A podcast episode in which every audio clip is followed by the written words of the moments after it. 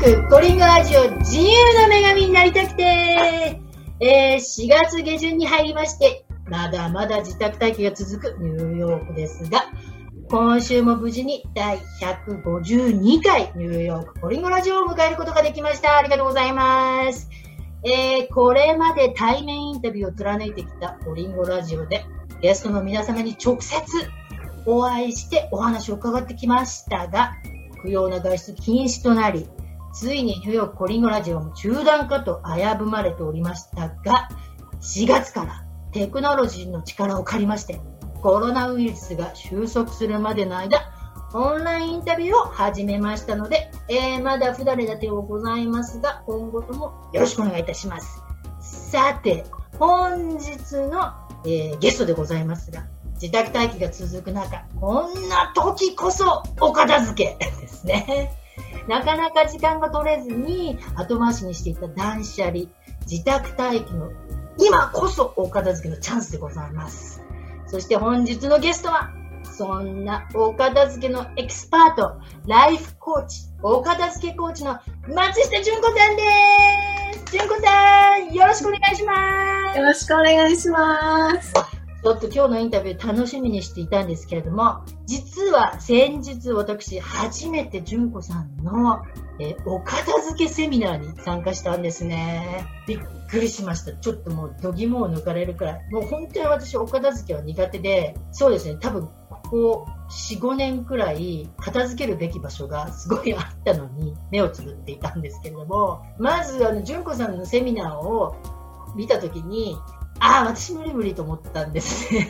で、15分だから参加してもいいかなという気持ちで参加したらすごかったですね。何がすごかった？私が聞くの？あれは良かったです。すごい画期的でした。何が画期的でしたか？私、あの、岡田付がまず苦手と思い込んでたんで、できないって思ってたんです。だからやらないみたいな。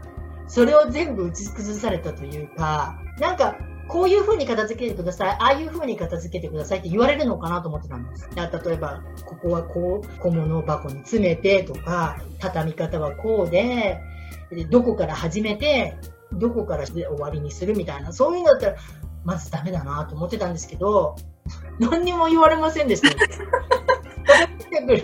付けてる、片付けたいとこ決めてくださいみたいな、なんか、投げられただけでした。そこがびっくりしたんですね。あ、そうなん。びっくりしました。あの、言われるってやるものじゃな言われてやったんですけど、なんか全部自分で決められるっていうか、うんうんうん。で、あの、結局、片付けるとこも自分で決めて、その片付け、うん、なんだろう、何なんですか、あのトリックは。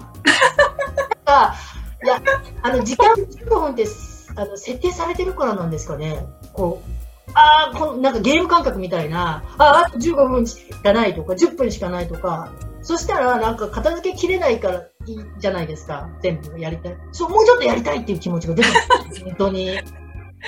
もう少し時間くださればみたいな。あよかった。あれ。あのね、今から多分質問されて答えられることの中に答えもあるかもしれないですけど、実は、それ、ただのお片付けじゃなくて私、ライフコーチ、お片付けコーチって言ってもらいましたよね。そこのライフコーチのコーチングの部分を使ってて、もうその本人にはその力があるってもう100%以上信じてる。私の方が信じてる。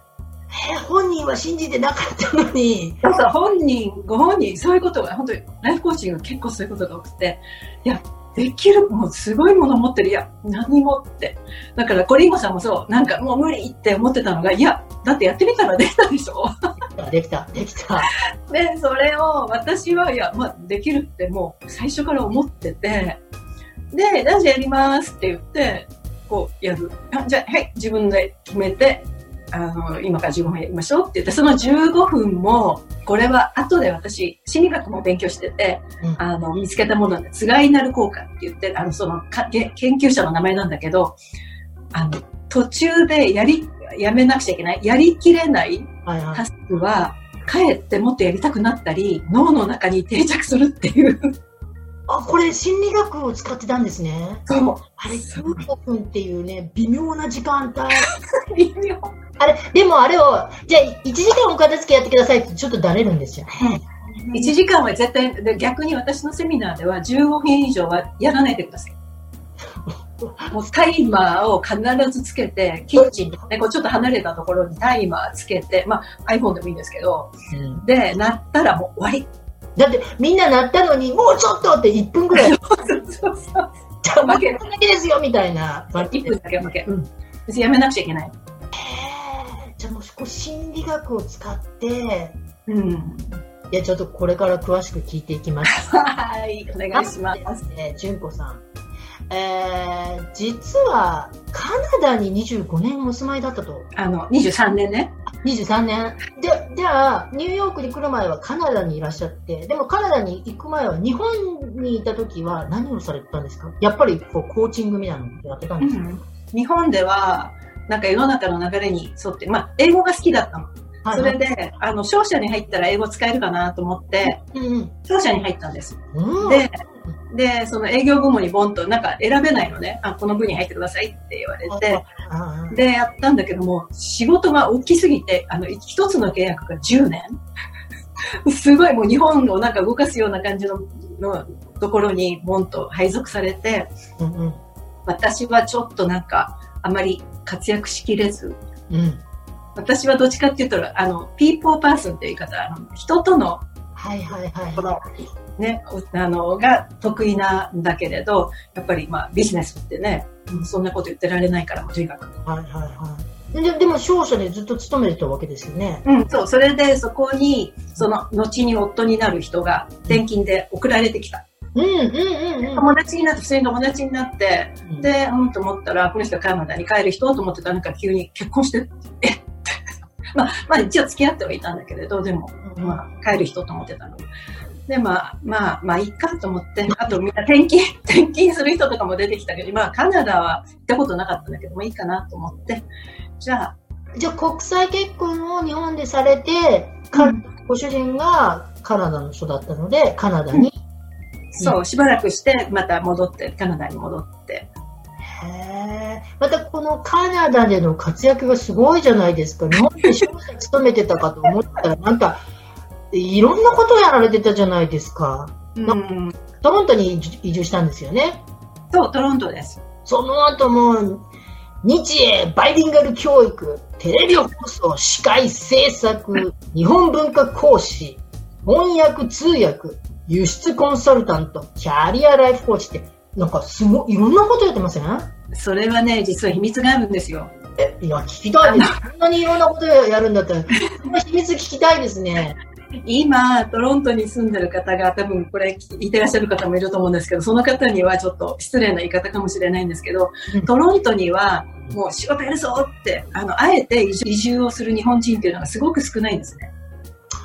そう言われてみれば、なんか結婚で移住とか、まあ、本当に自然が好きでとか、カナダが好きでっていう人もいると思いますけど、ニューヨークみたいにニューヨークで一肌あげるぞみたいな感じではないですよね。そうなんですよ。あとは、まあ、駐在員で、駐在として来てる方、うんうんうん。その、そんな感じなの。で、その中で私は、まあ、カナダ人と結婚して、カナダで働けるステータスを持って、で、うん。まあ、英語が好きとか、私、あとはカナダが私を受け入れてくれたからありがたいなと思って何か役に立ちたいっていう気持ちがあって、うで、日本のこととの間の仕事だったら、あの、できるなと思って、少しずつ始めたら、人材がとにかく少ないから、仕事が、あの、いただくっていうか、なんだろう、じゃあこれお願いします、あれお願いしますっていうので、いろいろ声がかかって、もう、声をかけていただいたのは全てやりました。なるほど、こう、やる人が少ないから、希望すれば、その職職種につけるってことだ。なんか見つけてくださって、もう、あの、そういう、そういう人材を探してる方が。うんうんうん。だって、そうですよね、だって今までやってきたこと、結構違うカテゴリーですよね、仕事。うん教育とか、テレビ制作とか。でもやっぱりコミュニケーションなの。一番元にあるの。うんうんうんうんうんうん。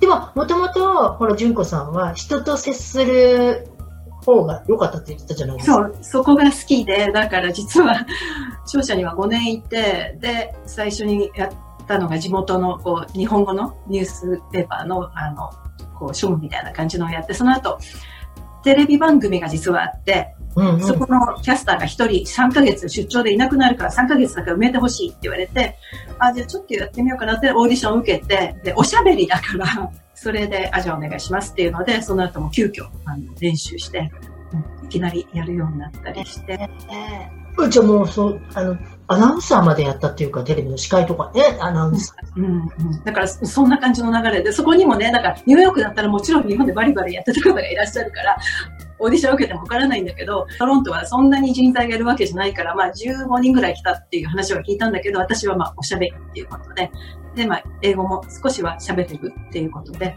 日本語でなんだけど、やっぱりね、英語のコミュニケーション必要なので。うん、ー。なるほどね。じゃあ、あの、その、競争率がちょっと低い、ニューヨークに比べて。そうね、100分の1ぐらいだと思う。そうなんだ。それで、じゃあ自分を活かせるなと思って、まあ、そんなにね、あの、すごいスキルを持ってるわけじゃなくても、とにかく、やれ、やる。やるチャンスがたくさんあるってことですね。逆を考えればね。やります。それでもう、それを受けたらもう、やるっていう覚悟をして、もうどんどんやっていく。で、あとは、通訳は、もう英語もね、あカナダの大学とかアメリカの大学に行ったわけじゃないけど、英語が好きだった。で、うん。友達で通訳会社をやってる方、友達がいて、もう困った、今も人足りないから来てって言って、あ、じゃあもう、じゃあ助ける、行くっていうので、で、やり始めたり、まあ自分のレベルに合ったものをね、うん作ってもらって、うんうん。そそんな感じで、ほら他の仕事もみんなそんな感じで、あの、あ助けてっていうところに駆けつける。わえ、で、でもじゃあ、まあ、今はこう、ライフコーチ、お片付けコーチなんですけども、カナダにいる時も、キャリアライフコーチみたいな感じで、コーチングも少しずつやってたっていう感じなんですかね。ニューヨークに来る、ちょっと2年ぐらい、あ、2年前に、その、その同じような流れで、あの、コミュニティカレッジで日本語のクラスっていうのと、あとは日本文化のクラスっていうのも、あの、昼間の学生向けに担当するようになってて、それはいいんだけど、私実は教育の勉強したことなくて、あの、うんうん教職とか持ってない。うん。だから、あやっぱ教育のこと知りたいなと思ってたらうん、今の先駆けで、もう12年前だから結構前にね、うんあの、オンラインで希望できる大学、はあ、うんうんうん。編入したの。その、その大学は日本、日本、そう、日本の大学なの。日本大学。2年間ね、あの、だから3年4年の2年間もそこに編入できて、うんで、それで、うん、で、勉強したのが、一生涯、障害教育学って、いずっと死ぬまで勉強だよっていうので、で、その中でコーチングっていうのが出てきて、で、それを聞いたときに、あ、私これやりたいって思ったのね。へえ。うんうんうんうん。でそれで、あの、そのカレッジで教えてる時も、自分が教えるだけじゃなくて、みんなもいろんなこと知ってるから、それも教えてねっていうやり方でやってて、うんうん実はコーチングそういう感じなんです。その相手、相手の持ってるものをうん生かしてもらう。うんうんうんで、やりたいと思って始めたところで、ニューヨークに来ることになって。っていうか、あの、ほら、こんなにトロントにいろんなキャリアを積んでったわけじゃないですか。テレビの制作とか司会もあれば通訳で、あの、大学もあのオンラインで取って、キャリアライフコーチングとか、ほら、ね、あの、他にも文化講師とかいろいろやってたわけじゃないですか。なんでまたニューヨークにこう、いこう移住したんですかね。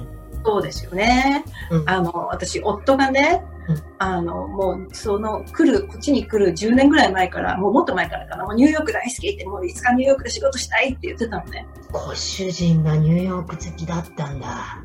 もう、もう行けって、もうなんかビジネスマンなんだけど、もうね、やっぱりほら、やっぱりビジネス、そうね、ニューヨークね、いいよね。それで、で、あ、そうだ、いいねって分かった。じゃあ私はここでいろいろやってるから、あなたは、あの、ニューヨーク行って、このちっちゃい3メートルからスタジオっていうところに住むのよねって言って、一人でね。そう、ね、あの、単身赴任みたいな形です。そうね、家賃高いからそこに住むんだって、私たまに遊びに行くからねって冗談で言ってたの、10年で。うんうんうんうんそしたらある日、あ、ニューヨークに行くことになったって夜帰ってきて言うから、あ、そうなんだよかったね、おめでとうって言ったの。もう、ところが、本当に、あ、嬉しかったの。ね、夢が叶っ夢を叶えたわけですからね。た。そうそう、もう、ね、働きたいと思ってる夢を叶えてきたわけだ。そう、そうね、よかったで。私は私で一応、その確立できた、トロントで自分を。で、そうしたら、え、一緒に来てくれないの？そう、そうね。そう。で、私、理解できなくて、言葉とかじゃなくて、それが日本語だったか英語なんか今覚えてないんだけど、コンセプトが理解理解できなくて、こう、1分2分考えて、一緒に、一緒、一緒、あ、あ、あ、なに、私が、今まで気づいたこれを置いて、行く。ああ、って言って、で、それは、返事するのに、あの結婚しようっていう時のあの返事よりすごい時間がかかって、2、3日考えて。だそうですよね。純子さんが築き上げてきたものがトロントで多いから、ニューヨークに行ったらそれを全部置いていかなきゃいけないわけですもんね。で、どうする私って、だから、まあ、まずはその時はコーチング、あの、完全に、あの、身についてはいない状態なので、でもどうするって言って、で、条件をいろいろ考えて、これとこれとこれとこれが自分からなくなるよ。じゃあ、どうやって生きていくっていうことを考えて、じゃあ、新しくこれとこれとこれとこれを自分のポジションとしてやって、それをやろうって決めて、覚悟をして、来た。はあ、ニューヨークにじゃあ、置くものは置いて、ニューヨークでできそうなものは持ってみたいな。ちょうど10年前。うわえー、っていうことは、ほら、純子さんは、ニューヨークに行きたい行くぞって来た人ではないんですね。珍しい人なんです。だからそれもちょっと最初ね、あの、困ったっていうか、みんなはね、普通はよくたいと思って来てるから。でも、まあ、で、良かったのが、それを助けてくれたのが、コーチングだったおおうんうんうん。の。で、感じで助けてくれたんですか？ん自分、なんか、自分がなくなっちゃったみたいな感じ？ああ、そっか。感覚的に言うと、みんなが私をこう、私がここにいて、こう持ち上げてくれていた、そのトロント生活。はいはいはいはい。いろんな、こう、あの、あれお願いします、これお願いします、ね、声かけて、それがなくなったから、ドーンって落ちて、はいはいはい。フリートの中にズボンって入ったみたいな。うわあ。なんだけど逆にそれでうん置いてくなら、じゃあこれからの人生、どこにいてもできる仕事をやるぞ。死ぬまで。それす、もうだってまさに今、こう、コロナウイルスが蔓延した中で、みんなぶち当たってる問題じゃないですか。ほら、今までできていた仕事ができなくなってる人ってすごいたくさんいるじゃないですか。それをすでにもう10年前に、もうリモートで働くことを、もうどこにいても、どこに移住になっても、できることをやろうって思ったわけですよね。先駆けだわ。思いがけずそういうことになってて。で、私の場合、まあ、まあ、子供がいて、子供たちはもうカナダにいる。カナダで生きていく。私たちはニューヨークに来て、で、親がまだ私を半分頼りにしてる親が日本にいる。うん。で、まあ、どこにいるかわからない。っていうのもあったりとか、あとはそう今までやってきたものをね、あの、努力して積み上げてきたもの。悔しかったのはやっぱり、もう今皆さんそう思ってると思う、これで。今の状態で。だって一生かけてね、こうやってきたものをこう、ドーンとこう積み木崩しみたいな感じ。はいはいはいはい。もう一気に奪い取られましたもんね。やってましたね。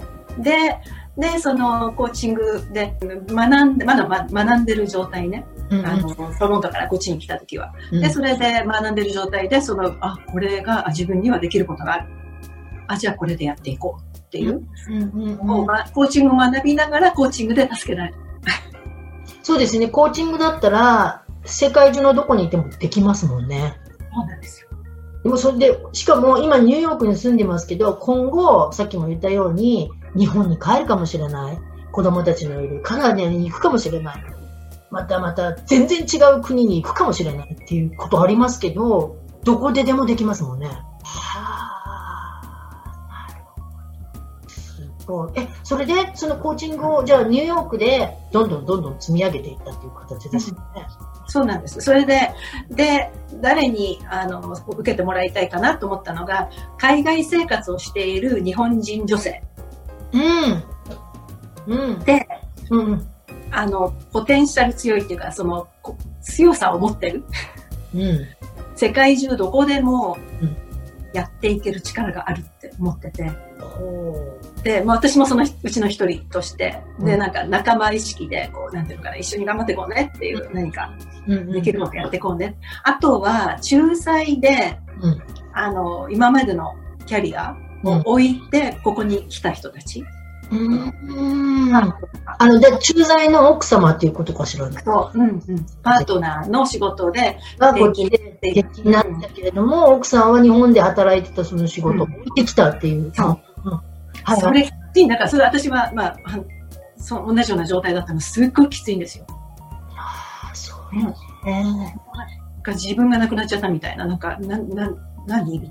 そうですね。そして、で、ニューヨークに来たはいいけど、ニューヨークで何するのっていう。そう、それ。それで、でも、やることいろいろあるよ。で、ここで力をつけて、ここでできることをやって学んだりとかうん。して、いろんなものを掴んで、で、うん日本にね、何年後かに帰るときにはもう日本、来た時の自分よりもさらにこう、ドーンとした状態で日本に戻ってもらって、で、うんさらに日本で、海外にいると日本のこと気になりません、なんか私も日本が頑張れって強くね、あの、元気でいてほしいと思う。で、うん日本に帰ったら、うんもうさらにその身につけた力を使って、もう日本をもっとこう良くしていってもらいたいなっていう気持ちがあって。めっちゃポジティブじゃないですか。なんかほら、ね、自分が来たくて来たわけじゃないけれども、大体そうするとみんな負の連鎖にはまっていくじゃないですか。やりたかったことを置いてきて、でもニューヨークで何やったらいいかわからない。何もできない。じゃあ主婦業で。何も身につけずに、また日本に帰国。そうすると今度日本に適応がしづらくなるじゃないですか。仕事も戻れないかもしれない。でも逆にこっちで何かを身につけて何かをやって帰ってきたら、っていうことか。でも実際そうなってな、皆さんなってくださってて、私も嬉しくって、えーえ、でも、そのね、あの、純子さんが10年前に、その時はまだお片付けコーチングをやってなかったんですよね。そうなんです。最初はライフコーチだけやってたんですね。うんそうしたら、ある時、うんもうかなりの長期、10回ぐらいかな。で、あの、取ってくださった方がいて、あいろいろやっていって、うん、うんで、あの、その方の生き方も、で、どんどん、もう本当に、こう、最初ちょっと元気なかったのが、だんだんこう、あの、たくましくなってきて、もう私も大丈夫と、もう大丈夫ですね。って最終回に言った。のうんうんうんうんうんうん。もうね、そしたら、あの、ちょっとって言われて、え、なんかやってないことあった？まだ、もう、もう大丈夫よね？って言ったら、すごい。うん。私実は、あの、片付けが苦手で、うん。片付けコーチングをお願いしたいんですけど、この後、お片付け、来たと思って。実はですね、うん。私、子供の頃からちょっとこんまりさんチックで、あの、お片付け割と好きだったんですね。うんうんうん。で、それはいいんですけど、あとは、その商社にいた時も、ファイリングの専門の方が来て、なんかピピってやってくださって、あ私あっちに転職しようかなと思ったこともあるぐらい、うんうんうんうんうん。片付けるっていうかね、分けるっていうのが好きで。うんで、でも、あ、それ言われたら好きなんだけど、でも、人に、いや、これはいらないからもう捨ててくださいねとか、これ何ですか？なんでこんなたくさんあるんですか？って、はいこんなのじゃなくて、こういうふうにしてくださいっていうことは絶対にしたくなかった性格っていうかね。で、それがあるだろうなと思って、お片付けの分野には、あの、足を踏み入れなかったんですよ。うんうんうんうんうんうん。で、その時初めて言われて、お片付け講師お願いします。ああ、それは、って思って、うんうんうんあの、お断りしようと思ったんですけど、ちょっと待てよ。はい。本日はここまで。ライフコーチの純子さんがついにお片付けコーチングを引き受けたわけとは次回は15分お片付けメソッドが生まれた秘話について伺いました。心理学をふんだんに取り入れた純子さんのオリジナルメソッド。15分心とお部屋のお片付け。魅力と魔力をたっぷりお届けします。それでは来週も引き続きよろしくお願いいたします。See you next week! Bye bye!